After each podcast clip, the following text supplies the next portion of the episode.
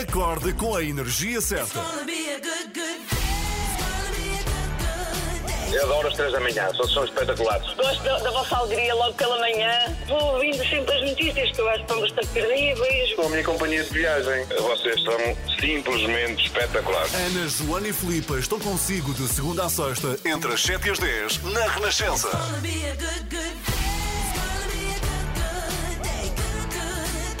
Muito bom dia, seja bem-vindo. Hoje é dia 26 de abril. Uhum, E se ontem, dia 25, celebrámos a liberdade e os valores de abril, hoje, dia 26, recordamos uma das maiores tragédias da história e o muito que aprendemos com ela desde então. Foi no dia 26 de abril de 1986 que ocorreu o desastre nuclear de Chernobyl, na cidade de Pripyat, na Ucrânia. Chernobyl veio provar como a energia nuclear é arriscada e uma fonte de insegurança permanente para as populações em seu redor e também provou como a união da tecnologia e do engenho humano não são infalíveis e até onde pode ir o desconhecimento no que às consequências de um desastre nuclear diz respeito. Sobre Chernobyl, há que ver a série com o mesmo nome, produzida pela HBO. Incrível! Onde se ouve a seguinte frase, dita pela personagem de Valery Legazov, o cientista russo que acompanhou a investigação do caso. To be a scientist is to be naive. We are so focused on our search for truth, we fail to consider how few actually want us to find it. Every lie we tell incurs a debt to the truth. Sooner or later, that debt is paid. Muito bem, traduzindo, ser cientista é ser ingênuo, concentramos-nos tanto na busca pela verdade que não percebemos que poucos querem realmente encontrá-la, mas ela está sempre lá, quer tu vejas ou não, quer tu escolhas ou não. O desastre nuclear de Chernobyl aconteceu faz hoje 35 anos. Bem, caramba, e quanto à série, é mesmo maravilhosa. Eu acho que a única coisa que a série não tem de incrível é O ser em inglês, porque é tão boa, tão boa, tão Ah, boa. merecia ser em russo. Parece que estamos a ver um documentário, é verdade. É, é magnífico e vale a pena porque nos conta muito também da história, não é? Deste Sim, sim, eu, desastre. eu só fiquei a saber agora, não é? Porque como eh, nasci nessa altura, sabia muito Pois. pouco sobre Chernobyl. Bom dia, está com as três da manhã, seja bem-vindo. Muito bom dia, seja bem-vindo. Uma ótima segunda-feira, uma ótima semana. Estamos já na última semana de abril. Eu não sei se já pensaste nisso. Passou tão rápido. Mas já temos maio à vista e Mas o é verão bom. também. Não, isso é espetacular. E o verão também à vista. Hoje vamos falar eh, de teletrabalho. Será que é obrigatório? A questão é que cada vez há Hum. mais trânsito, portanto, nós vamos tirando aqui, não é? Tenho a Eh, ideia que é obrigatório até ao final do ano, não é?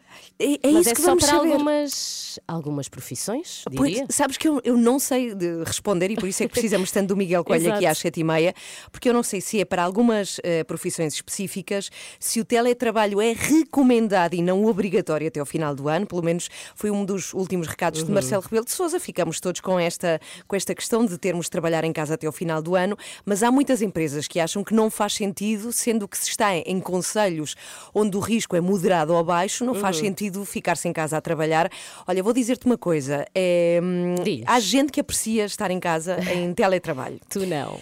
Eu não, tu Eu não, também não. também não, mas começa a afetar bastante a saúde mental das pessoas.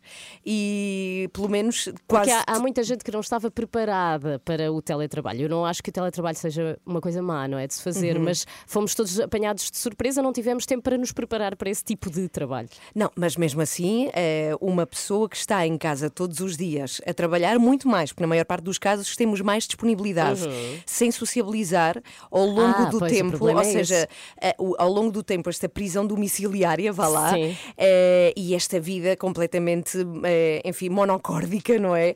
Começa a afetar bastante a capacidade das pessoas. Uhum. A capacidade, não, não é a capacidade, mas o estado de saúde mental das pessoas. E há Sim. muitas pessoas a falarem disto, a dizerem que já não aguentam. Olha, o outro dia falava com uma vizinha, fui passear o meu cão, andava a falar com Uhum. ela e ela dizia-me: Eu não aguento mais.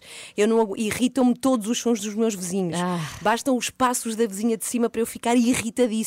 Eu estou a enlouquecer, só quero regressar e ao as pessoas trabalho. passam a odiar as suas casas, o que também não é nada bom. Pois é, é, e depois não há diferença, não é? O que é que é casa, o que é que é trabalho. É difícil distinguir esse É, Sim, há, mui- há muitas coisas boas, sem dúvida alguma, há muitos benefícios de se trabalhar em casa também, É, enfim, há muita poupança de custos, mas, enfim, vamos saber o que é que se recomenda e, sobretudo, o que é que é obrigatório, quais são as regras que faltam Uhum. ainda definir. Vamos saber depois das sete e meia. E também hoje, depois das sete e meia, temos o Olivia Bonamici, que nos vai Ah. trazer hoje uma mulher incrível.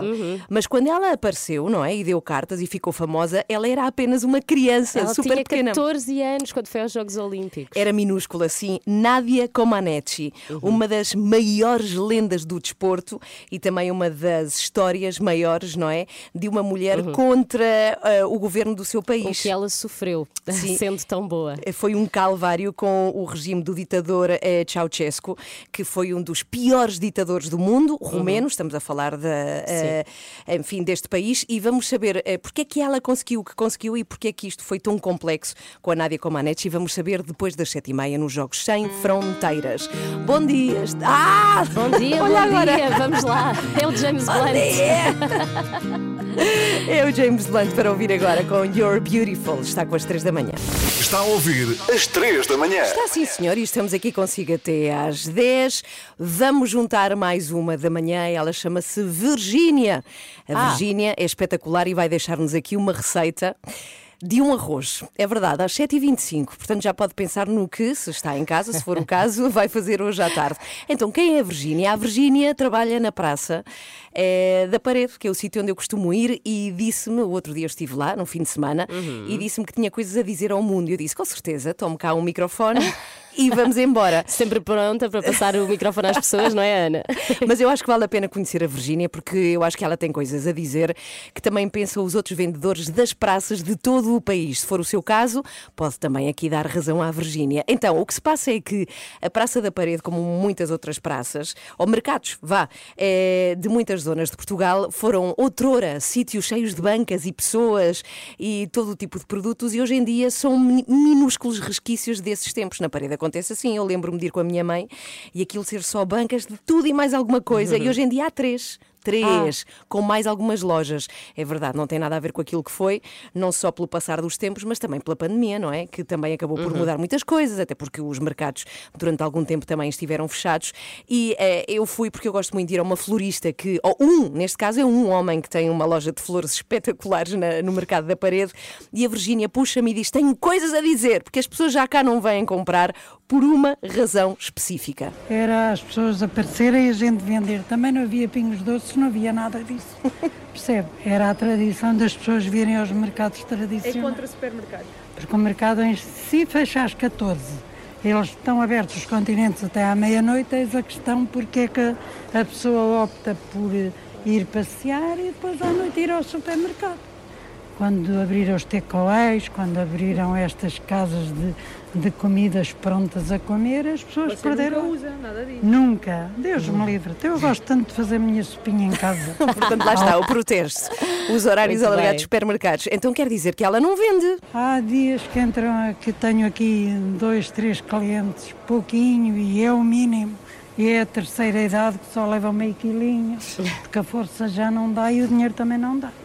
E hoje em dia as donas de casa não estão para estar a cozinhar. Repara, as donas de Ai, casa. ai, ai. E os homens também, não, senhora Virgínia. Mas cá está o protesto. As pessoas devem regressar ao mercado para comprar e Fiquei- deixarem-se de takeaways. Fiquei a sentir-me mal por não É. fazer a minha própria sopa. E vais ficar ainda mais, porque a Virgínia é tão espetacular que deixa aqui.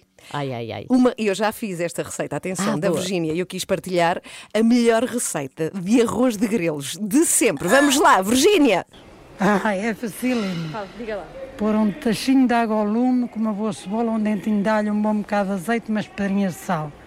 Lavo o arrozinho, meto lá quando a água está bem a ferver.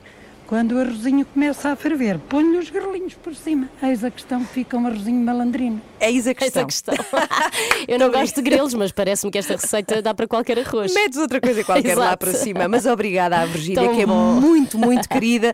E vá, regressemos aos mercados, não é? Porque, porque Agora sim, tens porque que ir lá é sempre preciso. comprar as tuas cenouras e os Sim. teus, eh, os teus espinafres. É, Está combinado.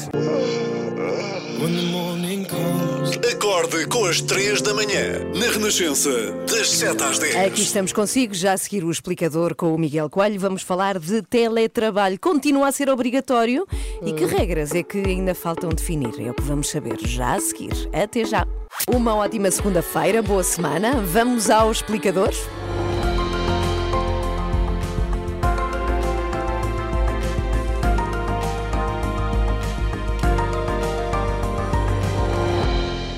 E no nosso explicador desta manhã falamos sobre um assunto que tem gerado polémica entre o governo e os partidos, que é a questão do teletrabalho. Afinal, Miguel Coelho, o teletrabalho vai ou não ser obrigatório até ao final do ano?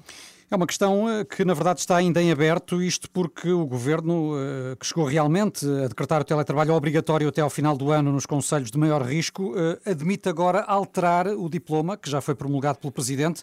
No fundo, o que o governo não quer é que, quando o assunto for ao Parlamento, haja uma coligação negativa entre a esquerda e a direita que faça cair a proposta e, portanto, admite agora fazer alguns ajustes. Então já lá vamos tentar perceber o que defende cada partido. Antes, Miguel, o que é que diz, em concreto, o diploma do governo? Diz desde logo que o teletrabalho deve continuar a ser obrigatório em empresas com uh, 50 ou mais trabalhadores e que se situem nos conselhos com risco de contágio elevado, muito elevado ou extremo, ou seja, nos conselhos com mais de 240 casos por uh, 100 mil habitantes. Depois, o diploma impõe, enfim, é um ponto que já não é novo, impõe que haja um desfazamento das horas de entrada e de saída dos locais de trabalho e também medidas que garantam o distanciamento físico e a proteção dos trabalhadores. Quanto a isto, até nem é o foco de maior polémica, mas há um aspecto tem uh, gerado muita discordância dos partidos, que é o que estabelece que o teletrabalho possa ser imposto mesmo que não haja um acordo entre o trabalhador hum. e o empregador. E essa questão em concreto do não acordo entre as partes de que falas é uma das que o governo tenciona alterar, é isso? Sim, para já é mesmo a única alteração que o PS já admitiu fazer. Eh, o projeto de lei dos socialistas estabelece que o empregador e o trabalhador têm mesmo de chegar a acordo para o teletrabalho. Caso não seja possível, o empregador fica obrigado a justificar a recusa por escrito. Já o trabalhador não precisa de justificar caso não queira trabalhar à distância. Hum. E para além dessa questão de, do acordo entre a empresa e o trabalhador, que outros problemas é que os partidos apontam a este diploma, Miguel? Bem, um dos partidos que já pediram a apreciação parlamentar do, do decreto do governo foi o PSD e os social-democratas dizem que é inaceitável prolongar as limitações dos direitos dos trabalhadores numa altura em que se prevê a retoma da economia e o desconfinamento progressivo e, por isso, o PSD pede que sejam apresentados argumentos técnico-científicos que justifiquem o teletrabalho, mesmo nos conselhos de maior risco. Ao PSD uh, seguiu-se, entretanto, o PCP, que também pediu uma apreciação parlamentar do decreto por considerar que o teletrabalho até ao fim do ano é uma medida insustentável e com consequências profundas e muito negativas em termos económicos e sociais. Uhum. Então isso significa que o PCP quer que as empresas regressem ao regime presencial, é Sim, isso? aliás, uh, uh, na proposta os comunistas defendem que mais do que prolongar o teletrabalho é preciso reforçar a proteção sanitária dos trabalhadores para que possam exercer as funções de forma presencial. Outra questão que tem suscitado algumas dúvidas é se, aos olhos da lei, é possível estarmos em teletrabalho sem que esteja em vigor o estado de emergência, ou seja, uh, se há um enquadramento constitucional para esta medida. Foi precisamente esta questão que levou uh, a Iniciativa Liberal, o CDS e as deputadas não inscritas Joacine Catar Moreira e Cristina Rodrigues a avançarem também com um pedido para que o diploma do governo vá à discussão no Parlamento. temos ainda o Bloco de Esquerda que quer que os patrões paguem as despesas no âmbito do teletrabalho, como as comunicações, a água e a luz, mas o Bloco ainda não revelou se junta a estes pedidos de revogação do regime que obriga ao trabalho em casa até dezembro. Bom, e com isto ficamos a saber que a única certeza é que o decreto-lei do Governo vai mesmo ser puxado para discussão no Parlamento. Só não sabemos se passa. É isso, Miguel? Sim, uh, no fundo é isso. Há, dois caminhos possíveis. Os partidos podem querer revogar a lei que está em causa ou fazer-lhe alterações. E é neste ponto que não há entendimento, porque o PSD, por exemplo, já veio dizer que a ideia é fazer ajustes ao diploma.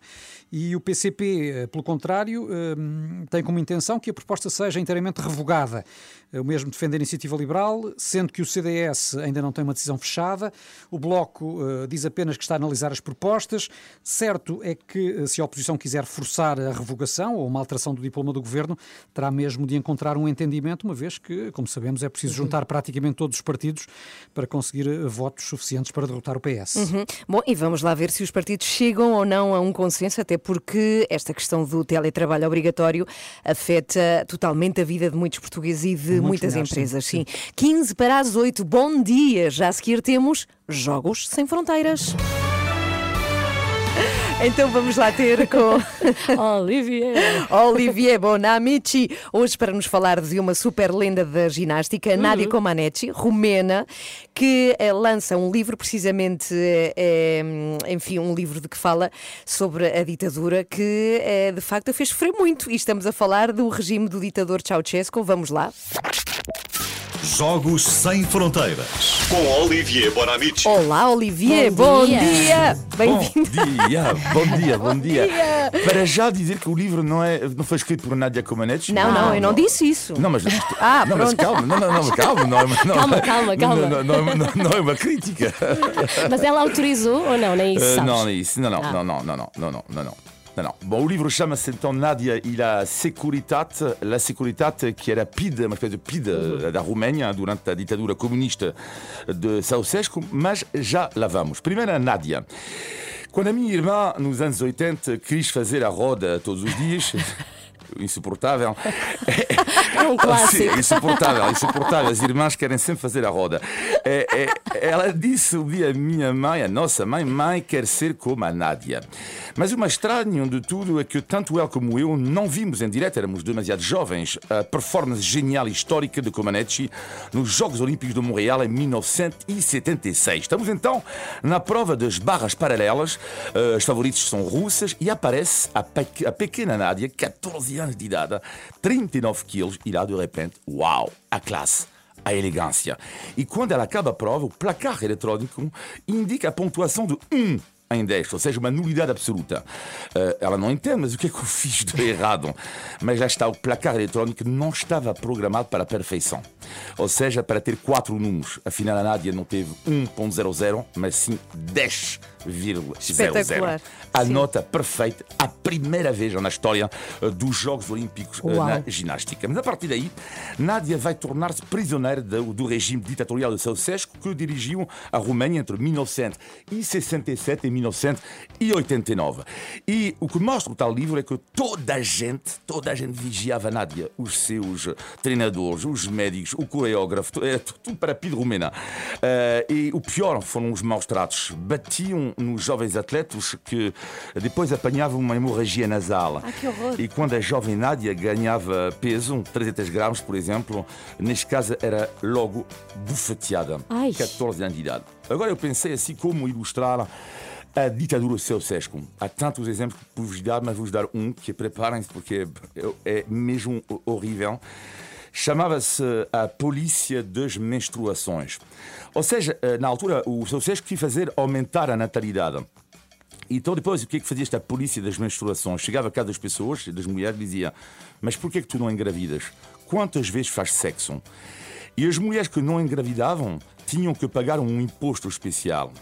Resultado, a natalidade aumentou, ok? Só que os pais não tinham dinheiro e abandonavam então os filhos, eh, que eram colocados em orfanatos. Mas o horror, o cúmulo do horror nisto tudo é que os funcionários lá eram obrigados a não demonstrar qualquer tipo de afeto para os bebés. Ou seja, chorar, Deixá-los chorar. tourinho, carinho, nada. Vocês podem imaginar os problemas neurológicos a partir daí. É um dos exemplos da ditadura de Ceausescu. É nesse mundo que vivia Nadia Comaneci e em 89, então, ela sai do país finalmente e aterra nos Estados Unidos com esta frase da embaixada: Olá, eu sou a Nadia Comaneci e quero o asilo político. Ainda hoje, Nadia Comaneci, que trabalha nos Estados Unidos e no mundo a dar palestras, mas fala muito pouco do seu passado mais negro, para se dizer, mais complicado. Ela diz recentemente: todas as minhas lembranças estão numa caixa. Talvez um dia irei abri-la, mas por enquanto as lembranças estão bem na caixa. Aí sim, sabem como é que se chama a empresa hoje da Nadia Comaneci? Perfect Ten Production. a nota 10, a perfeição, uma nota que a minha irmã nunca conseguiu alcançar. Mas ainda vai a tempo. Nenhuma irmã, Ainda nenhuma irmã nossa conseguiu. Bem, mas é incrível porque a Nádia dá, dá como, como tu dizes, Olivia, muitas palestras e obviamente fala deste momento e ela diz, eu era muito pequenina, mas já tinha total noção do que estava a fazer. As pessoas viam-me como uma criança, mas eu seguia o desporto e praticava há tantos anos que já era dentro da minha cabeça uma adulta. É, enfim, E ela praticava como uma adulta, efetivamente. E vocês também queriam fazer a roda quando era pequeno? Então, mas Claro, com sim, mas nunca consegui. Ah, eu eu também já eu não vou conseguir. uma roda incrível. Tenho que vos mostrar a minha roda. Mas era a aterragem da Nádia é que é qualquer coisa, não é? Ela, ela aterra perfeita. Ela não mexe ali um músculo quando É aterra. incrível, incrível. Como é que se chama o livro? Recorda mais uma vez, O Olivier. livro chama-se Nadia e la Securitate. Muito bem. Ah, ok. Obrigada, Olivier. Tu agora dizias, tu agora dizias de Nádia. Não, ainda bem que não. Perfect Mas ten é- para a- Olivier. A Ana Galvão tornou um especialista em palavras assim, não é? Trocadilho, é o trocadilho, é o trocadilho. É o trocadilho de mãe. Beijinhos. Trocadilho de Tchau. Até quarta-feira. Adeus. Em segundas e quartas, os Jogos Sem Fronteiras aqui na Renascença. Olá, Joana Marques. Olá, Nem tínhamos bem? cumprimentado a, A Joana Joana Estava aqui encantada a ouvir esta história. Não disse Sim. nada. Não, não, mas Eu já sou cá está. assim, mal educada. Mas conta já a seguir que é que vai ser o extremamente desagradável. Prometido. Sons Clã a tocar na Renascença. Muito bom dia, seja bem-vindo. Uma ótima semana. Então vamos lá. Estás bem disposta? Foi bom o teu fim de semana, Joana? Uh, foi. Não houve Lola lá em tua assim. casa? Lola, não, não, não, a entrou. Não, não. Por acaso até teve sol na grande parte Pois do fim foi, de semana. de- nós já Sim, sim. discutimos isso aqui, fomos Sim, sim. enganados. Sim, sim, pela Filipa Galrão, que é eu digo toda a gente. Ouvi na rádio As o meu minhas tal fontes. Filipa Galrão a dizer que ia estar mau tempo. E está assim, é uma vergonha. Foi o que eu disse sempre. Ai, ai, ai. As pessoas já, já não. de- levam tudo a mal, não é? De que é que vai ser o extremamente desagradável? Ora, hoje temos uma pessoa que estranhamente se estreia no extremamente desagradável. Não sei com- como é que demorou tanto tempo, peço desculpa, que é o Capinha. Ai, Não. Adoro, não É, acredito. andou a passar fã. pelos pingos da chuva. É isso, como é que tu não o trouxeste ainda ao Sei, extremamente mas desagradável? quero por redimir-me e vou trazer hoje e amanhã. Ok, ok. Reuniste o senhora. material todo. Olha, espera, para quem não sabe quem é, pode haver alguém que não saiba quem é o Capinha, quem É é, difícil de Capinha. escrever, não é? É filho que me da ajudar. Não, numa- é. O que é que diriam numa palavra? Ele era de, de uma boys band e de De repente. arrasar. E é era estrela de TikTok agora. É o rei do TikTok. Ah, é o rei mesmo. ok, ok. Agora continuamos a ter o apoio muito agradável da iServices, traz até nós hoje o Capinha, pronto, pode partir um ou outro telemóvel, se tiverem problemas com o telemóvel já sabem, Uh, tem os melhores recondicionados do mercado, equipamentos como novos, grade A+, 100% funcionais e livros de operadora, sabem, saibam tudo em iServices.pt. Ok, sim, senhora. A sua música preferida. As histórias que contam. A informação que precisa. Está tudo aqui na Renascença. Na Renascença. A par com o mundo. Impar na música. Muito bom dia, Gosto seja muito de bem-vindo. Famalicão. Gostas também? Fique uma vá. parte. Bom dia, Famalicão. Bom dia. Hoje temos uma convidada incrível. Ela canta o fado e se não cantasse, já agora para vocês tentarem adivinhar, Ok. eu já disse isto aqui, mas pronto, ela podia dar nome a um stand de carros na zona norte de Portugal. Ah, na zona assim de Viana do Castelo, não Isso, é? ótima! Car, Carminho. Isso. É, mas tinha que ser assim, Carminho. Venha ao Carminho encontrar o seu próximo bólide. É isso. Portanto, fica aqui uma proposta de profissão para a Carminho. Uh, o Carlão também podia, então. Pois é, Carlão. Sim, mas onde Mas é onde que é que é Lão? Lão? Tenho que procurar, procurem aí no mapa, vou ver se Acho não que há. existe uma aldeia Vamos chamada ver, Lão. Bom, isto para dizer que a Carminho vai estar connosco depois das nove e meia, que estamos muito felizes com isso. Bom, estamos já a um minuto para as oito. Bom dia, boa segunda-feira. Começa o seu dia com as 3 da manhã e fica par com o mundo na Renascença. 8 e 12, já a seguir extremamente desagradável. E hoje temos. Capinha. Espetacular, vai ser Finalmente. tão bom. Finalmente, é verdade. Como É é, verdade. que isto aconteceu? Não sei como é que passámos tanto tempo sem o Capinha aqui, foi uma falha minha, quero Uhum. redimir-me, mas acho que hoje vou tentar compensar isso. Eu acho que ele merece. Merece, é para ouvir, merece. é para ouvir Ele já e a mãe, posso deixar esta assim no ar, ele e a mãe. A mãe do Capinha? Está muito presente no É a dia capa. do Capinha. Na verdade, Senhora sou capa. Oh não, e o filho, como será? É que a Capinhainha, É, né? pois é. Capinha Júnior. É para ouvir já a seguir ou para ver no Facebook da Renascença, passe por lá. É muito fácil encontrar. Veja Joana Marques e o extremamente desagradável em direto. É já a seguir. Mais barulho, Joana Marques, por favor, que ainda. Ainda não sei como é que isto da rádio mudaste os funciona. ouvidos o Quando está suficiente. encarnado é porque está ligado, está É no ar, isso, não é? é. Ok. Acho que Então ela estava lá. a tentar entrar aqui no, no, no Super Trump. Estava, estava a tentar fazer aqui um solo. Extremamente desagradável.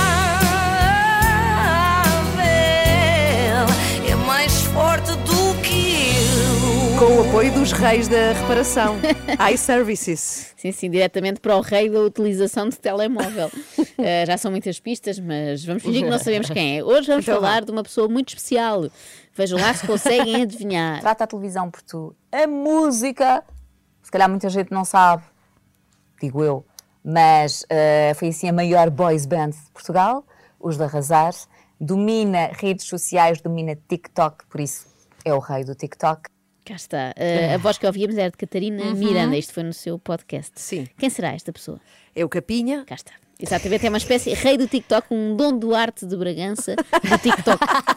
Só que em vez de ter uma família real, tem uma família surreal. Opa, sabes que já estou com aquele síndrome de eh, nós no dia, no, um dos dia, no dia a dia, nós às vezes estamos, há situações, ou com o Gabriel ou com a Falda, que acontece qualquer coisa e eu digo, opá, isto estava um TikTok tão giro. Opa, isto estava- vamos fazer um TikTok disto. Isto é para quem acha, eh, como eu, que tem pais chatos, não é? Ora, se os vossos pais nunca vos obrigaram a fazer vídeos para o TikTok, deem-se por satisfeitos, não é? Imaginem, agora filho, vamos, vamos depois de jantar, vamos dançar todos juntos e fazer um TikTok. Não, pai, obrigado. Prefiro ir fazer os trabalhos de casa de história. Mas isto é de família, porque a mãe do Capinha, em tempos, também o pressionou a ser mais ativo nas redes. E a minha mãe dizia-me: "Ah, Mas, ó filho, tu, a Mafalda põe as fotografias todos os dias, tu devias pôr. Eu ouço a minha mãe. A minha mãe é a pessoa mais importante na minha vida. Eu amo muito o meu filho, o Gabriel, é um amor diferente, mas a minha mãe é, é única. Eu amo muito o meu filho, mas a minha mãe é única. Bem, o filho à partida também é único. A não ser que tivesse mais irmãos, mas não tem. Já, já a mulher, não sei se repararam, mas nem entra nesta equação, não é? A mulher com quem ele teve este filho, a mulher dele, não entra nem nesta equação nem nas férias. Sagradíssimo. Ainda hoje, ainda hoje em dia, nós há, há uma semana, nós todos temos filhos, há uma semana por ano que eu, a minha mãe e as minhas duas irmãs passamos férias só nós, só nós. É o nosso momento, são as nossas férias. Normalmente, Hum. quando se fala em pessoas com relações problemáticas com as mães, são pessoas que são demasiado distantes das mães, não é? No caso do Capinho, é ao contrário. É, o problema dele é ser demasiado próximo. Nós temos uma família muito pequenina. Eh, a minha família, agora tenho o Gabriel, mas a minha família sou eu, eh, as minhas duas irmãs, o meu pai e a minha mãe. Então e a mulher? Pois lá está, estava a a mulher pensar não é no mesmo. família, é É outra que coisa. atenção que ainda estão juntos, não é? Podiam parecer assim um divórcio mal resolvido, mas não, não, estão juntos. Porque é que ela é constantemente ignorada? Ouçam agora o impressionante relato de Capinha do momento em que soube que ia ser pai. Nós éramos namoradinhos, não sei o quê, de um momento para o outro ela engravida e eu disse, ai, e agora? Mas eu agora vou, agora vou ter que viver, agora vou ter que viver, não é?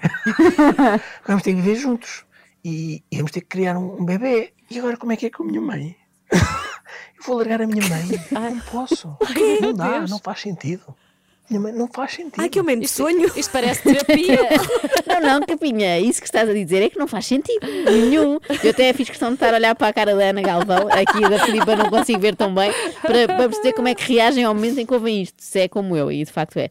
Eu devo esclarecer que quando isto aconteceu, o Capinha e a namorada, ela engravidar, eles não tinham 17 anos, não é? É que assim de repente pode parecer, não é? Com este comportamento, mas não. E agora uma curiosidade gira. Já repararam que o Capinha nunca mostra o seu umbigo em público? Nunca tinha reparado. Mas a que propósito vem essa informação, Joana? Não, é, tem tudo a ver com isto. É que no momento do seu nascimento o obstetra esqueceu-se de cortar o cordão umbilical que unia Capinha à mãe. Resultado, Capinha ainda tem lá aquele coto pendurado. E só isso explica esta relação. Aquele coto pendurado.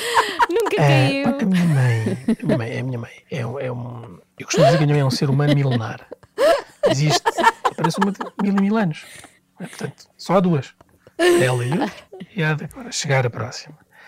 Mal, afinal há duas. Ai, Mas há bocado perceber. tinha dito que a mãe Pois era era, única. pois era. Ela desdobra-se. Afinal, há duas. É de mil em mil anos, mas, mas há duas. Em que é que ficamos, Capinha? Mais rigor, por favor. A minha maior benção ah, foi eu ter tido a sorte de quando nasci, Deus deu-me o meu maior dom, que foi esta vai ser a tua mãe. Bah, não precisa mais nada na vida, está feito. Vai correr tudo bem. Quem tem a Luciana como mãe, vai correr tudo bem. A primeira tendência aqui é pensarmos quem me dera que o meu filho um dia gostasse tanto de mim como o capinha da mãe. Mas não, Pois é. pensando bem é assustador, não quero, não quero. Prefiro algum desprezo de vez em quando. A única parte que me parece divertida nisto é que a mãe tem um ascendente tal sobre o capinha que o consegue convencer a fazer tudo, até a participar no Ai os Homens. Muita gente não sabe, mas eu, eu tirei engenharia eletrotécnica no técnico, queimei muitas pestanas. Mas na altura estava a estudar e a minha mãe disse: Ai, aquilo tu, tu te-" Lá está, mais uma vez a minha mãe. Está sempre ah, preocupada comigo e dizia: Tu devias participar naquele concurso? Gosta de dizer, oh, mas não, aquelas figurinhas, agora vou para, para fazer aquelas figurinhas para a televisão. Não é pensar nisso. E a minha mãe tentou-me inscrever, mas não conseguiu, porque não podia, tinha que ser o próprio. Chegou a casa e disse: Olha, eu tentei te inscrever, não consegui. Pronto, e eu, se a minha mãe fazia gosto, para o mundo, eu vou dar à minha mãe. Ah, tão bom. Se a Fazia minha mãe gosto. fazia Cá gosto para o mundo. Bem, se a minha mãe fizesse muito gosto, que eu fosse só ai os homens, bom, para já era esquisito na medida em que não sou um homem, não é? Mas pronto. Se eu me desse com a minha mãe como o Capinha se dá com a Luciana, eu até, digo-vos, até na TikTokers Academy me inscrevia se ela fizesse muito gosto. Querem saber como nós fazemos os nossos TikToks? Querem aprender a crescer no TikTok e a ganhar seguidores? Inscreve-te em tiktokersacademy.pt E faz o nosso workshop. Let's go! Ai, Let's go! Finalmente apareceu. Rita Pereira. É, exatamente. E do Cláudio André, Let's Go está muito presente. Ai, mas mas finalmente apareceu a mulher do Capinha, não é? Ah, ela- era ela. Era ela. Eu tenho medo de perguntar, Sim. mas o que é que é TikTokers Academy? Ah, ficaste com vontade de participar, Claro. não foi? Claro, eu compreendo perfeitamente. Vamos inscrever a Filipa depois. Eu já me inscrevi, eu já me inscrevi. A TikTokers Academy é uma espécie de pós-graduação em TikTok lecionada pelo Capinha e pela mulher. Olha, qualquer dia estás a dar formação em TikTok, não? Opa, já estou. Eu já criei a Academia de TikTok. TikTokers Academy. TikTokers Academy. Era, teve que Faz ser- sentido, não é? Teve que ser porque as pessoas perguntavam muito ah, mas como é que vocês fazem? Mas como é que vocês conseguem? Claro, mas como é que nós conseguimos crescer? Mas como é que se ganha seguidores? Ah, mas qual é que é o segredo? Tem que ir lá, Tenho uma eles, ideia de eles qual é ensinam, segredo. eles ensinam a crescer, portanto, sim, também tenho uma ideia de qual é o segredo. Bom, Ah, para ti era bom? Lá não está. era? Vou-me inscrever. Eh, teve que ser, diz o Capinha, pois se o povo exigia, não é? Ele não podia deixar as pessoas ficar mal. Viu-se obrigado a partilhar todo o seu saber com alunos que possam, um dia mais tarde, honrar o seu legado no TikTok. Mas eu tento gerir para ter esta meta, tipo, fazer três TikToks por dia. Uns são mais rápidos, agora inventei uma nova que é uma- que resulta muito, que se chama que é o que é o que é. É de adivinhas. Geralmente sou eu o Gabriel e digo o que é o que é que eh, anda com os- vive com os pés na cabeça. Que vive com os pés na cabeça, não sei, se fosse que faz vídeos sem pés nem cabeça, era o Capinha. Mas atenção que ele leva isto muito a sério, faz horário das 9 às 5, Mas pega... espera, não vais dizer o que é? Eu agora Assim, quero saber qual saber que é é Não sei, não, não. Aquilo, os TikToks, vou-te explicar. Ele faz as adivinhas, não tem lá a resposta. Nunca. Deve Ai, ver. não. Deve ter nos comentários, Tá assim, não sei, não sei. Não aprofundei, mas há onde ir lá ver. Fica já a publicidade ao capinha. Não é que ele precise, que ele é o rei. Ah, mas atenção que ele leva isto muito a sério, faz horário das 9 às 5, pega no TikTok de manhã e só sai quando tem o serviço todo despachado. Três TikToks por dia, nem sabe o bem que lhe fazia, sempre ouvi dizer. Na realidade, agora tu perguntas, onde é que tu ias buscar tanta imaginação? Ah, às vezes não é fácil, ah, mas lá está, ah, tu já tens aquele chip ligado. É Ninguém perguntou Capinha, mas obrigada por ter respondido. Os escritores falam muito no drama da Folha em Branco, não é? Capinha refere-se ao drama do TikTok das oito. Estava um casal ao lado. Diz assim, rapariga, olha, desculpa lá estar-me a intrometer, mas é assim. ah, o Capinha tem que publicar o TikTok das oito. Ai, não posso. Juro-te. Se não publicar, é por sua causa, porque ele não tem bateria no telemóvel. Portanto, é só para avisar que eu deixo de vir aqui à esplanada. A terrível história do homem que ficou sem bateria no telemóvel, pondo em risco o seu vídeo das oito. E pronto, já sabe que é mesmo necessário ter três TikToks por dia. A verdade é que se compreende que Capinha seja docente do curso de TikTok, já que é um verdadeiro entendido na matéria. Jennifer Lopez, quando lança o Para Ti, que foi a última música que ela lançou no verão, quem faz o lançamento mundial da coreografia é a maior TikToker do mundo, que é, hum, que é Charlie D'Amelio, e que, eh, que foi convidada para lançar a coreografia da música dela. Portanto, vê lá a força que o TikTok tem hoje em dia. É verdade, eh, nas manifestações ouve-se muito aquelas palavras de ordem. Assim se vê a força do TikTok. Ainda ontem na Avenida da Liberdade. Antes de terminarmos, por hoje, vamos só tirar Oh, umas pá. notas sobre a teoria do Vamos, TikTok. vamos. Tá bem. Uh, silêncio que vai falar o setor Capinha. Hoje o sumário é faixa etária dos utilizadores de TikTok. Há um bocadinho ainda aquele, aquele, aquela ideia de que o TikTok é para os miúdos. Já não é. Eu, eu lancei uma grande marca nacional no TikTok, eh, através eh, de um passatempo, e uma das vencedoras foi uma senhora de 92 anos, pá, que faz um TikTok maravilhoso com a neta, pá, que é delicioso. Não, Capinha, a vencedora foi claramente a neta que usou a avó de 92 anos para vencer o passatempo. Pois. Ela disse-lhe que iam fazer um vídeo para o TikTok e a avó pensou que fosse um colega da escola. Bom, passamos agora à matéria de outra cadeira: TikTok e política internacional. Aliás, havia ali uma, uma coisa muito gira que foi, na altura em que eu estava no TikTok, o presidente dos Estados Unidos da América, eh, que, tinha sido mais, que tinha sido eleito com mais votos, tinha sido o Obama, com 69 milhões de votos. E essa rapariga é uma americana que na altura tinha 80 milhões de seguidores. Então a piada era, se ela se candidatasse à presidência dos Estados Unidos, se calhar tinha mais votos que o Obama. Isso é pressupor que toda a gente que segue alguém no TikTok votaria nele numa eleição. Ou seja, Capinha teria 743 mil votos caso se candidatasse nas próximas Ai. autárquicas. Tinha mais votos do que o número de habitantes de qualquer conselho de Portugal, não é? Ah. Bem, o Rui Rio que não ouça isto, não é? Senão ainda fica Ah, com com ideias certeza. e convidou. Por este andar ainda teremos Capinha não só como monarca do TikTok, mas também como rei de Portugal e dos Algarves, coadjuvado pela mãe, claro, que viverá no palácio com ele. As melhores coisas que eu consegui na minha vida foi conseguir juntar toda a família junto num- e a viver em, em comunhão. Ah, e nós, nós vivemos com a minha mãe em baixo e, e é fantástico. Vivem com a mãe em baixo. Eu diria que é ao contrário, a mãe vive sempre em cima deles, já que o capinha parece estar debaixo das saias dela. Só sai para fazer um TikTok, mas volta logo para lá. tic, tic, tic, TikTok. Extremamente desagradável. Quem Bem, temos que mandar aqui um beijinho à é a Dona Luciana que se chama, não Sim, é? sim. À mãe de Capinha, sim senhora. Luciana Beijinhos para Capinha, ela. Luciana Capinha. 8h28, muito bom dia, o extremamente desagradável na Renascença, com o apoio da iServices, onde encontra os melhores iPhones recondicionados do mercado, equipamentos como novos Grey da Mais, 100% funcionais, livres de operadora. Saiba mais em iServices.pt e não me saiu da cabeça. Aquela que adivinha, não é? Que é que Ah, tem os pés que na ver cabeça. TikTok. com os pés bem. na cabeça. Espero que o, o Capinha já tenha feito o TikTok da manhã, não é? Como faz Das três. oito. Pois é, às oito. A melhor música, a sua música preferida.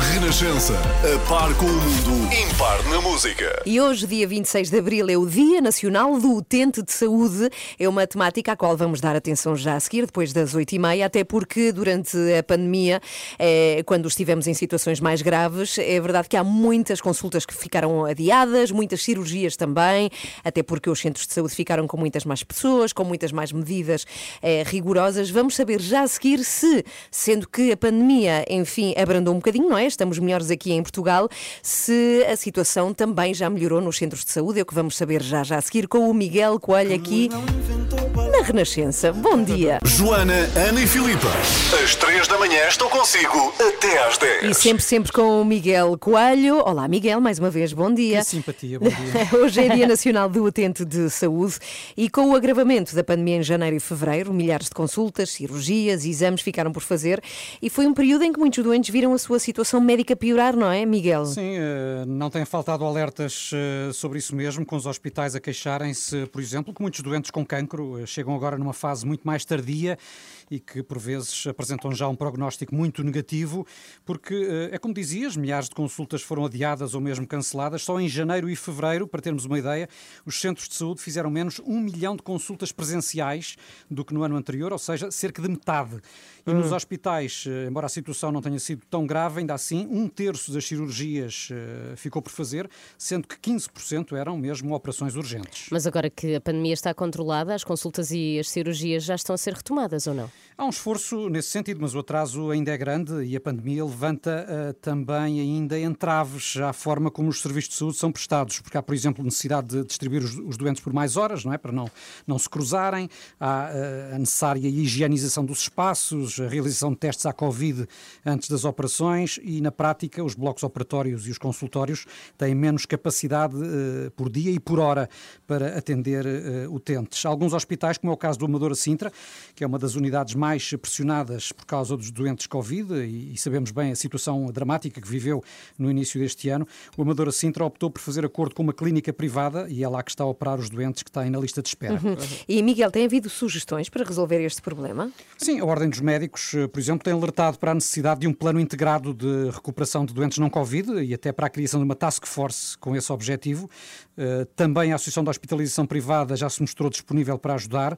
Os centros de saúde eh, já podem funcionar em horário alargado aos dias da semana e aos sábados, foram até criados incentivos pelo governo, mas claro que a atividade está agora também muito condicionada nos centros de saúde por causa da vacinação contra a Covid. E o que é que sabemos em relação aos doentes? Sentem que a situação mudou, que está melhor? Cada caso eh, será um caso, Uhum. não é? Porque isto depende muito da, da- da- experiência de cada um. Claro. Eh, de qualquer forma, não servindo naturalmente de sondagem, a reportagem da Renascença foi ouvir alguns utentes. Eh, uns dizem que a situação está de facto melhor, outros nem tanto. Vim agora, fui atendida, levo os meus examezinhos para fazer, para ver de retina, para ver se continua tudo bem. Não posso queixar. Está tudo controlado. E as marcações têm sido. Tem sido. Mesmo agora me marcaram a vacina, afi- afinal já me tinham ligado lá para casa, só que eu não devia estar em casa. Epá, isto é um bocado de complicado. Acho que piorou. Eu acho que piorou que eles já estão a dar eh, mais, eh, mais visibilidade ao Covid e as outras doenças estão a ficar para trás. Como para marcar uma consulta é um problema, não, é difícil mesmo. Em termos de consultas médicas, preferiria que as coisas fossem como antes. As pessoas não se sentem confiantes se não, forem, se não for um atendimento presencial. Depois do desconfinamento, eu acho quase igual. As pessoas é que estão mais exigentes. É essa a diferença que eu acho. Mais sensíveis, talvez? Talvez mais sensíveis ou mais. a necessitarem de mais atenção. Fui com a minha mãe à urgência, entrei, fiz a ficha, entretanto ela fez exames, raio-x e análises. Entrei às 8 e às 2 da manhã estava cá fora. E o atendimento foi 5 estrelas no Hospital de Faro também. Testemunhos recolhidos pelo repórter Bem. Gastão Costa Nunes, no Hospital de Faro e também num centro de saúde, como percebemos, opiniões para, para todos os gostos, mas eh, podemos concluir que, eh, apesar de uma maior normalidade, eh, certamente ainda não regressou o ritmo que- Uhum. a que estávamos habituados nos, nos serviços de saúde, como também não voltou à normalidade no resto das nossas vidas, não é? Sim, sim, é verdade, mas a ver se retomamos rápido, não é? O ritmo normal. Estamos a 17 para as 9. Muito bom dia. Esta é a Tina Turner que ouvimos nesta segunda-feira. É a última semana de abril. Tina já Turner vamos para claramente não desmarcou nenhum exame nem consulta. Está ótimo. Não, porque ela está muito bem. Ela não precisa.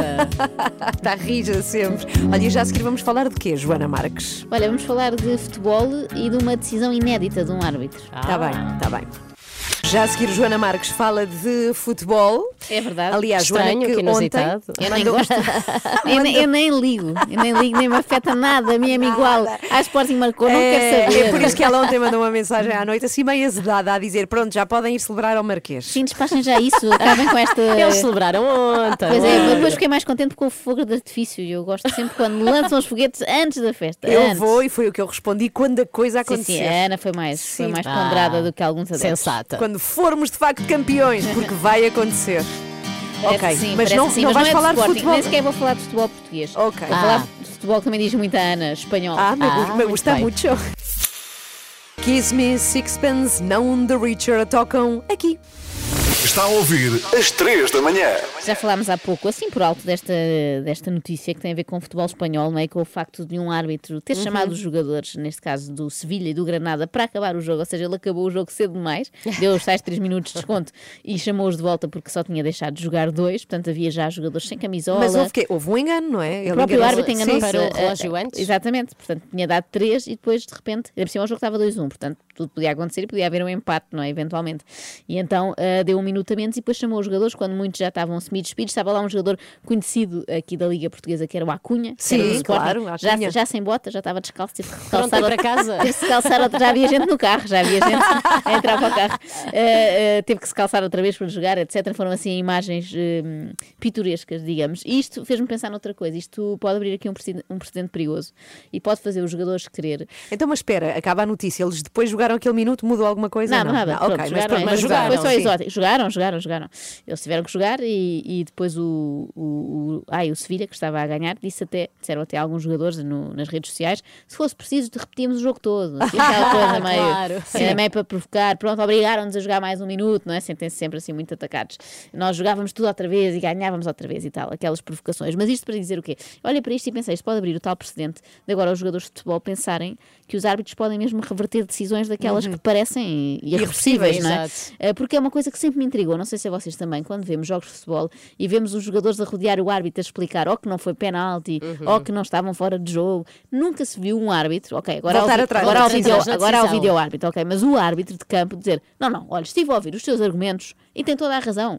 Nunca é animal, verdade, isso é, animal. nunca- é uma nunca acontece. tempo, O que é é, que eles é. insistem? Muitas vezes levam um cartão amarelo por estarem a reclamar com o árbitro, é uma coisa, eu percebo que é instintiva, mas deviam parar de fazer isso porque Sim, nunca mas vai faz acontecer. parte da magia do jogo, não é? Faz, faz, mas é, é- é estúpido. Não há outra maneira de o dizer. Mas porque olha- não vai acontecer. Eles não vão ter um argumento tão bom que leve o árbitro a dizer não, realmente agora que vejo as coisas desse prisma, tem razão, Sabes tem que razão. Mas isso agora lembra- com isto, olha, se calhar há uma chance. Lembra-me um amigo do meu filho, Pedro, que tem 11 anos, ele é o Farinha, eu, Santiago Farinha, o amigo do, do meu filho, e ouvindo o meu filho protestar por uma ordem que lhe dei, ele disse ao meu filho: não vale a pena, tu podes perder o teu tempo, que a decisão de mãe é irreversível. Já está. Lá está, é como os árbitros. Os árbitros a mãe é uma mães. espécie de árbitro. Espero é que não sejamos tão insultadas como são os árbitros. Não estou para isso, não estou para isso.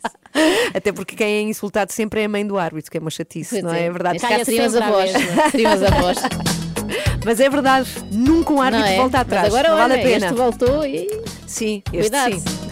Agora Lá quero, isto- quero um minuto sem atraso de jogos Ok. do Porto. quero 23 minutos. Ah, tá próximo bem, jogo. tá bem, tá. Vai pedindo, vai. Vai escrevendo a carta. Olha, falavas em futebol espanhol e por isso esta é para ti. Vamos é à Isla isla. Bonita. Acorde com as 3 da manhã, na Renascença, das 7 às 10. 9 horas 11 minutos, bom dia. Já a seguir, vamos falar dos Oscars, não vamos? sim, vamos falar dos Oscars e de um Oscar em particular que raramente, eh, raramente se fala. Não é o de melhor filme, vamos obviamente dizer qual foi o melhor Sim. filme, não é o melhor ator, melhor atriz, é o melhor som. Ah, melhor já, som. já estou a ver onde isso pode ir parar. Ok, Mas não vou tá falar. bem. Estiveste Ok. acordada ontem a ver os Oscars? Filipe? Não, pela Ah. primeira vez na vida. Costumava estar? Costumava. Ah, mesmo é que não visse mesmo, mesmo até ao fim, via quase tudo. Sabem que eu ontem dei por mim acordada às duas da manhã Não posso. e estava muita gente a comentar coisas na internet, não é? E Pois. eu pensar que estupidez, eu estou acordada, mas a ouvir o capinha. Não estou a ver os Oscars.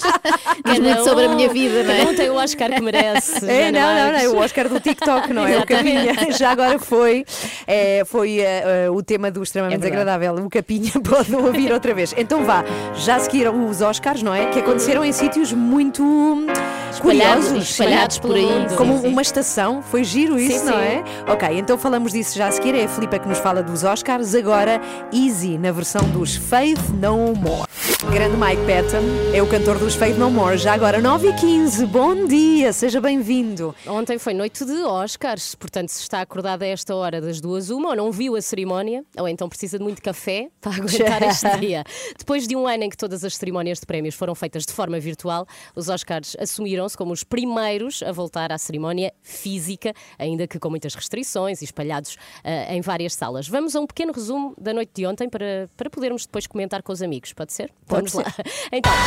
Ai, peraí, peraí, peraí. Não, não é isto. Ok, desculpa. Não então há vá. som agora. Pensava que era o resumo. Então vá, podes, podes continuar, Filipa. Então, houve mini passadeira vermelha, já não havia também há um tempo, por Sim. onde passaram apenas 170 participantes. Apenas? costumam ser milhares. Muitos apresentadores, de Brad Pitt a Harrison Ford, Reese, eh, Reese Witherspoon, Joaquin Phoenix. Nomadland recebeu os Oscars de melhor filme, melhor realização e melhor atriz. Anthony Hopkins levou o prémio de melhor ator no filme O Pai, é o ator mais velho de sempre a receber este Oscar. Mank era o filme mais nomeado, Uhum. candidato a 10 categorias, ganhou apenas duas. Ana, esta é para ti, a Sabedoria do Polvo, levou o Oscar de melhor documentário. É verdade, que Mas bom. há um prémio em particular que eu gostava de destacar, porque estamos na rádio e este prémio faz imenso sentido: o Oscar de melhor som, que foi ganho por Sound of Metal. Um filme daqueles que não estão no cinema, mas sim na Netflix e por isso já podemos todos ver. Sound of Metal conta a história de um músico, um baterista que perde a audição, e neste filme é incrível a maneira como nos colocamos na pele de uma personagem que não ouve. Essa perda de audição é acompanhada pelo espectador, percepcionada como se fôssemos nós próprios a perder também a capacidade de ouvir, e é aqui que entra, e bem, o Oscar, porque no filme Sound of Metal usaram um microfone com a mesma tecnologia dos detectores de petróleo, daqueles que captam o eco nas Uhum. Perfurações. O ator usava esses microfones colados na pele que captavam os sons internos do seu corpo. Ah, que giro. Os movimentos dos tendões, ouvia-se o sangue a correr nas veias, os movimentos dos dentes. Usaram todos esses sons ao longo do filme, eh, um filme com a tónica na surdez e, portanto, com poucos diálogos, e a experiência cinematográfica está precisamente no impacto do som. Além disso, ao ensurdecer, a dada altura, estas pessoas, as únicas frequências que conseguem ouvir são mesmo as frequências que vêm dentro do nosso corpo. Portanto, esse som que estavas aí a pôr, Ana, Sim. é o som do momento em que Ruben, a personagem interpretada por Riz Ahmed, perde a audição.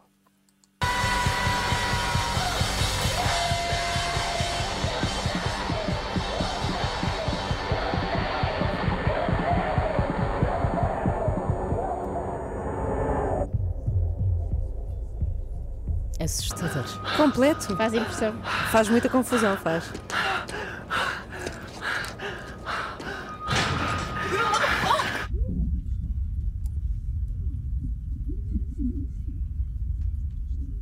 Ele está a dizer-lhe I can't hear anything.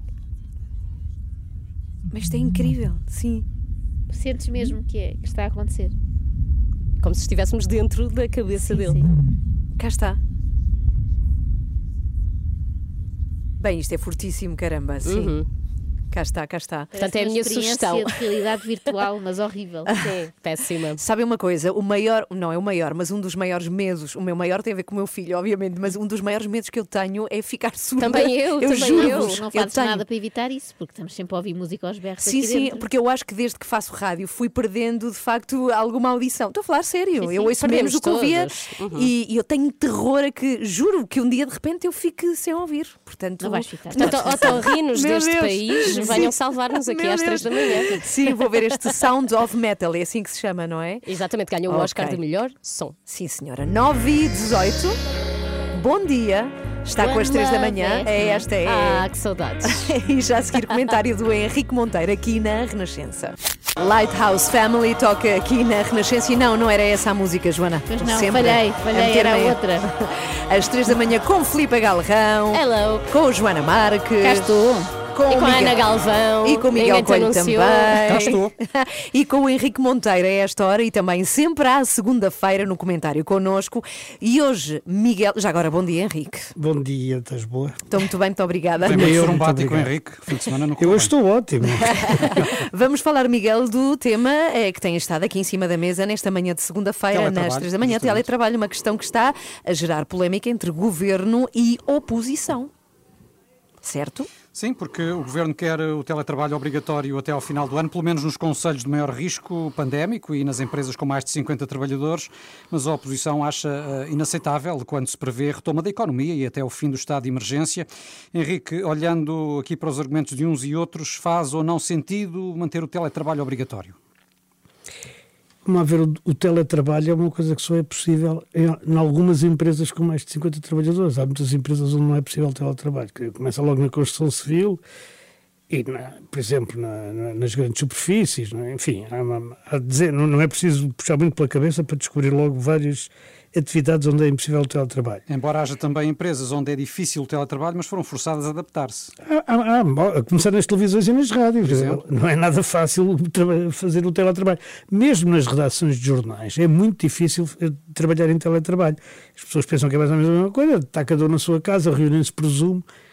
E se calhar o futuro pode ser este para, para empresas de arquitetura, de serviços, no- muitas repartições do Estado, mas ainda não há, digamos, nem aquilo que se chama mindset, ou seja, a, compreensão mental das pessoas de que o trabalho passa a ser assim, como também não há legislação, porque as pessoas discutem se devem ser recompensadas por estarem em casa a gastar a sua eletricidade e a sua, a sua água, e, perdão. Ou- mas também por outro lado, etc. Exato, se por outro lado recebem subsídios de refeição, estando em casa ou se não recebem, portanto, nada disto fica muito claro. Agora, eu, eu acho que há aqui alguma racionalidade do governo quando diz sempre que possível em conselhos onde os números são maus, deve-se privilegiar o teletrabalho. Isso parece-me normal. Embora não me pareça também que sejam os locais de trabalho as grandes fontes de contaminação. São mais, por exemplo, os transportes públicos. O problema do teletrabalho, a vantagem grande do teletrabalho, mais do que não ir ao posto de trabalho, é não ter que se deslocar para o posto de trabalho. Ora, o que, o que acontece, infelizmente, é que, não- é que as pessoas que podem fazer teletrabalho, no geral, são da classe média e têm viaturas próprias ou meios próprios para se deslocar, e as pessoas que não podem fazer teletrabalho, sejam hum, funcionários de limpeza, sejam de supermercados, sejam de construção civil, sejam de outras atividades industriais, eh, no geral, utilizam mesmo os transportes públicos porque não têm meios, nem vencimentos, nem, nem, nem, nem dinheiro, digamos, para ter o seu próprio meio de, de transporte. Sim. Entretanto, em relação às objeções que os partidos da oposição têm levantado, o PS deu aqui um passo ao admitir uma alteração que prevê que o teletrabalho obrigatório só eh, com acordo entre eh, empregador e trabalhador. Bem, claro, mas o Partido Socialista aqui, o, o- bom, o governo recuou brutalmente, mas acho que o fez no, no sentido certo, ou seja, quer dizer, era inacreditável. Era inacreditável ter teletrabalho em conselhos onde praticamente a pandemia é residual. E, e era o que estava no, no, no- no projeto, com a pressão dos outros partidos, o que quer dizer que o Parlamento serve mais do que para aquilo que as pessoas pensam muitas vezes. O governo foi obrigado a recuar.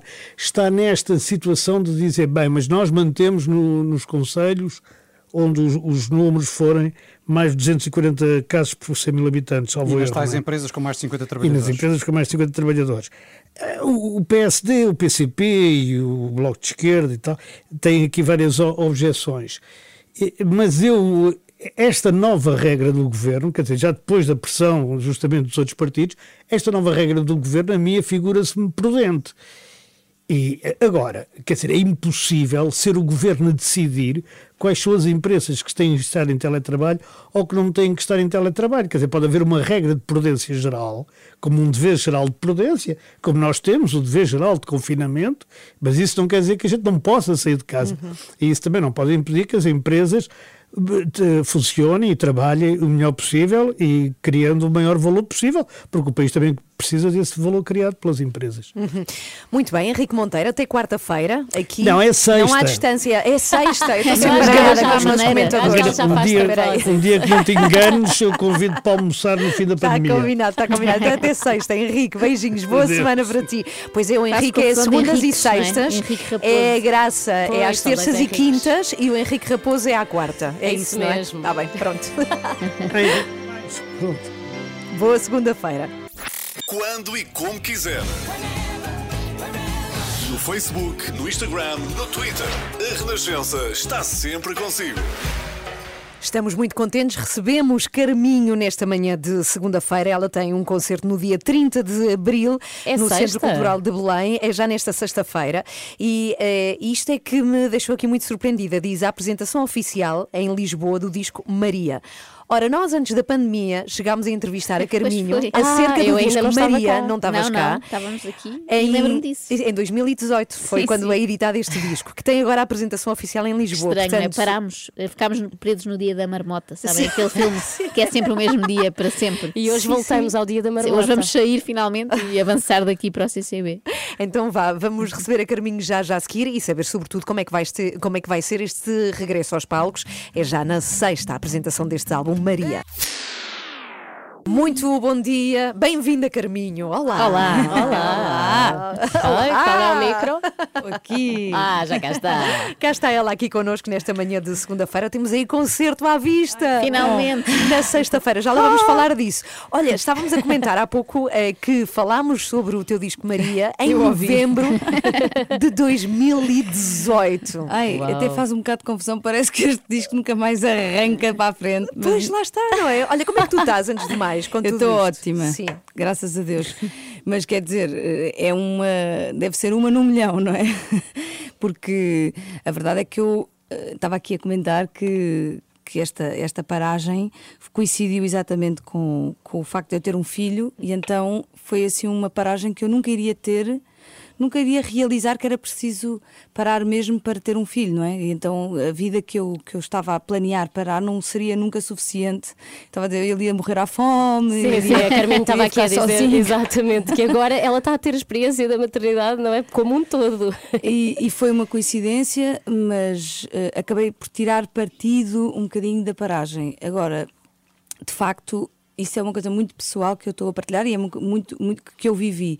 Mas a verdade é que tem sido muito difícil para todos, para também para mim em relação à, à, à minha à minha profissão e àquilo que, que são os meus concertos, mas sobretudo eu fico a pensar na minha equipa, nas, nos outros artistas e em pessoas que estavam que estavam a viver cada concerto, cada dia eh, para a sua vida acontecer e de repente para tudo e E para eu- muito tempo, não é? e para durante muito tempo. Eu acho que isso também, também se reflete um bocado neste cansaço da segunda paragem, porque uma coisa é aquela força que nós todos nos juntámos no início, vamos parar, vamos conseguir combater isto todos juntos e, e tivemos uma resiliência enorme, toda a gente com imensa capacidade de resistência. E agora que temos que voltar a parar, como se fosse agora todos cada vez mais. cansados. Está tudo cansado e, e, e a cultura está a sofrer bastante. E fala- falando agora de uma coisa um bocadinho melhor, que é o regresso e esta recuperação esperamos Obrigada, nós da, da cultura, não é só para não, não ficarmos muito deprimidos já na segunda-feira. Vamos lá Não, recuperar. A Logo de minha,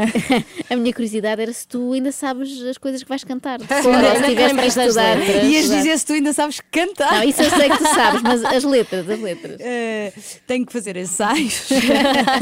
Nós vamos ter dois ensaios. Mas é e- já na sexta. É, é, não, não, está tudo controlado. Eu sei porque eu aca- acabo- acabei por em casa tento também continuar a cantar, não é? São, eh, continua a precisar de Até para a cantar. tua criança, não é? Para a minha criança e para mim. Uma boa maneira de treinar. Porque eu preciso muito de cantar, não é? E então acabou por, por ser bom também para compor eh, músicas novas e para começar a preparar o próximo disco, porque a verdade é que eu apresentei poucas vezes ao vivo este disco, não é? Foi, foi só durante o 2019. eh, E foi fora, não foi em Portugal. Foi em Certo. fora, mais do que em Portugal. Em Portugal fizemos no, no inverno uma, uma turnê de auditórios que Ah, eu ainda também vim cá boa. falar convosco. E nessa turnê, portanto, eu acho que foi. O disco era de uma maneira e de repente houve uma pandemia, eu tive um filho, houve uma, eh, toda uma revolução dentro de mim, não é? Pessoalmente. E eu acho que este concerto já vai ser um concerto novo, portanto, É apesar isso. dele ser de 2018, eu acredito que este concerto é completamente diferente. Não só por mim, mas também porque o público, muito dele, vai ser a primeira vez que se vai apresentar numa casa. Sim, sim. É? As vai- pessoas vão estar extasiadas, não é? Eu acho que podias cantar qualquer coisa. O primeiro álbum de todos só, que não se importava. Ou uma chadinha, qualquer o sentimento coisa. presente O sentimento presente nas letras que tu já escreveste há mais tempo vai ser totalmente diferente, não é? É Vai- verdade. ah, ou, ou achas que há qualquer coisa que se mantém sempre inalterada? Eu acho que a construção da interpretação de uma canção que, que, que eu, que eu escolho, eu vou buscar memórias minhas, vou buscar experiências e como, como a nossa vida não para, não é? E está sempre tudo a mudar e, e muitas vezes eu vou substituindo essas emoções por outras e por Uhum. outras experiências e então os fatos vão, vão se alterando e, e para mim é importante isso porque para já eles vão, ser vão, vão sendo sempre novos hum, e não... Ah, Joana, agora que eu estou a perceber, estavas a perguntar se eu me ia esquecer da letra. Sim. Ah, sim. Ah, Mas como é que te caiu a ficha? O que é que tu percebeste? Não te esqueças da letra, é isso?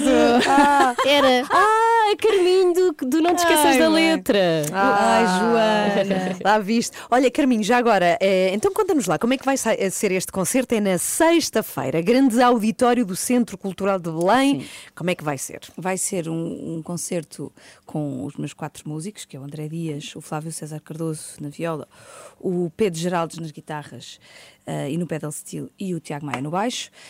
Vai ter um cenário que foi todo desenhado para este concerto, eh, muito inspirado na luz de Lisboa à noite e, e no facto de, de haver uma sombra, luz e o que é que se descobre dentro do, do, do que não se consegue revelar, não é? de tudo o que não se revela.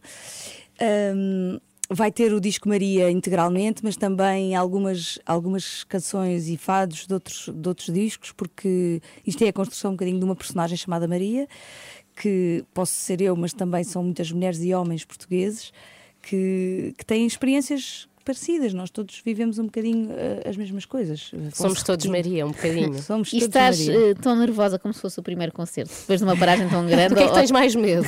ou estás eh, super confiante, de como sempre. tropeçar. Eh, eu estou confiante, eu, eu, eu aprendi, quer dizer, eu fui trabalhando um bocadinho essa questão do nervosismo em mim, porque o nervosismo fazia-me mal e, fazia-me esquecer das letras e fazia, lá sempre, e fazia-me, trazia-me algumas inseguranças e então eu, deixo, eu tento tento fazer um exercício de não, ter, não ter nervosismo. Agora, a ansiedade e a adrenalina sinto. É, é impossível não se sentir. É, Mas é isso também é sempre a primeira importante. vez. Também te ajuda ali a estar eh, Sim, e, é segura. e também é o respeito pelo desconhecido, não é? Porque eu acho que nós nunca sabemos o que é que vai acontecer e é quase como se fosse a primeira vez. Agora, tenho nervos, mas tento que eles eh, não, não, não, Não estraguem o, o que eu vou lá vou fazer. Vai ser incrível, incrível. É nesta sexta-feira, 30 de abril, grande auditório do Centro Cultural de Belém. Finalmente. Olha, Carminho, para provar que não te esqueceste das músicas do teu disco, que música é esta? Tens 3 segundos. Menina e a cidade. Ah, está certo! Ganhaste! Muito bem. Cá está para ouvir o Menino e a Cidade. Não perca o concerto, 30 de abril, grande auditório CCB, Carminho. Uma as luzes da cidade. Trlim. 8 para as 10, mais uma vez, para quem não apanhou, dia 30 de abril, grande auditório do Centro Cultural de Belém. Com a grande Carminho. Com a grande Carminho a apresentar o seu álbum Maria. Às 3 da manhã. Ah, isto é uma lula muito grande. São Olha, lulas frescas. Pois, comprámos bem as lulas. Fora de contexto parece uma coisa estranhíssima. Assim, de repente ela assusta. Ai, o doutor tem uma lula muito grande. E depois diz, e depois diz comprámos muito bem as lulas. É, mas já há pessoas que elogiam os outros assim, fala no plural, não é? Imagina, a Ana é que tinha comprado lulas e eu dizia-lhe, comprámos muito bem as lulas, sendo que eu não fiz nada, não é? Acorde com a Ana, Joana e Filipe. Às 3 da manhã, na Renascença. E o extremamente desagradável, sempre disponível no site da Renascença e no Facebook, nas redes sociais. Hoje sobre o rei do TikTok. E sabes que esteja onde Sim. estiver, o extremamente desagradável, nos sítios onde há comentários, como no YouTube, Hum. as pessoas elogiam muito os teus risos. Acho que devias vender o teu Tá riso bem, para aqueles risos enlatados de série. Ah, olha, boa ideia. Lá Faz está. negócio com Tá isso. Tens um bom riso, uma boa gargalhada.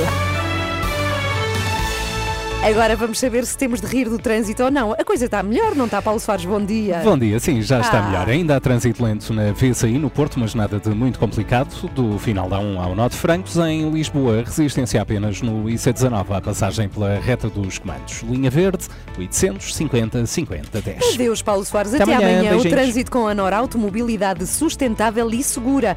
Quanto ao tempo para hoje, segunda-feira, arrancamos a semana com chuva em todo o país e a temperatura a descer um bocadinho. Temos máximas previstas de 20 no Porto, 19 em Coimbra, estou a descer pelo mapa. hein? 20 em Castelo Branco, 18 em Porto Alegre, 22 em Santarém, 22 em Lisboa, no Alentejo máxima de 19 em Beja, 21 em Faro. Quanto às ilhas, temos 18 de máxima em Ponta Delgada, céu muito nublado nos Açores hoje e 21 graus em Porto Santo, 23 no Funchal. Estamos de saída depois de ter falado com Carminho, que foi muito bom, que está de volta aos concertos. E nós vamos embora, mas estamos de regresso amanhã a partir das. Amanhã temos aqui sete. mais um concerto. Temos um concerto. Nosso, nós os três. Ah, sim, sim, é, é verdade. Vou pensar o que é Somos que eu um vou trio, tocar. Um trio sertanejo. Vou trazer pandeireta. Se não te Por importas, favor, vou sim, trazer. Então estamos a 6 para as 10. Não vamos embora sem saber como é que foi hoje. Ah, quer Caso saber? não quer saiba, saber? Joana, Não me foi lembro já assim. de nada. Foi bom o teu fim de semana, Joana? Eh, foi. Não houve lola lá em tua assim. casa? Por acaso até teve sol na grande parte Pois do fim de foi, semana. nós já Sim, sim. discutimos isso aqui, fomos Sim, sim. enganados. Sim, pela Filipa Galrão. Eu vou dizer que toda a gente olha, ouvi na rádio uma tal Filipa Galrão a dizer que ia estar mau tempo. E está assim, é uma vergonha. Tenho a dizer que em Santarém Olha. eh, nós sentimos a passagem A- a da Lola, Lola. ah. Muita chuva. Eu sinto que nós estamos sempre a falar para Santarém. Aqui na Sim. Lola foi especificamente, já percebemos. Santarola. Santarola. Hoje temos uma convidada incrível. Ela canta o fado e se não cantasse, já agora para vocês tentarem adivinhar, ela podia dar nome a um stand de carros na zona norte de Portugal. Ah, na zona assim Viana do Castelo, Isso, não é? ótima. Car, Carminho. Isso. É, mas tinha que ser assim, Carminho. Venha ao Carminho encontrar o seu próximo bolo.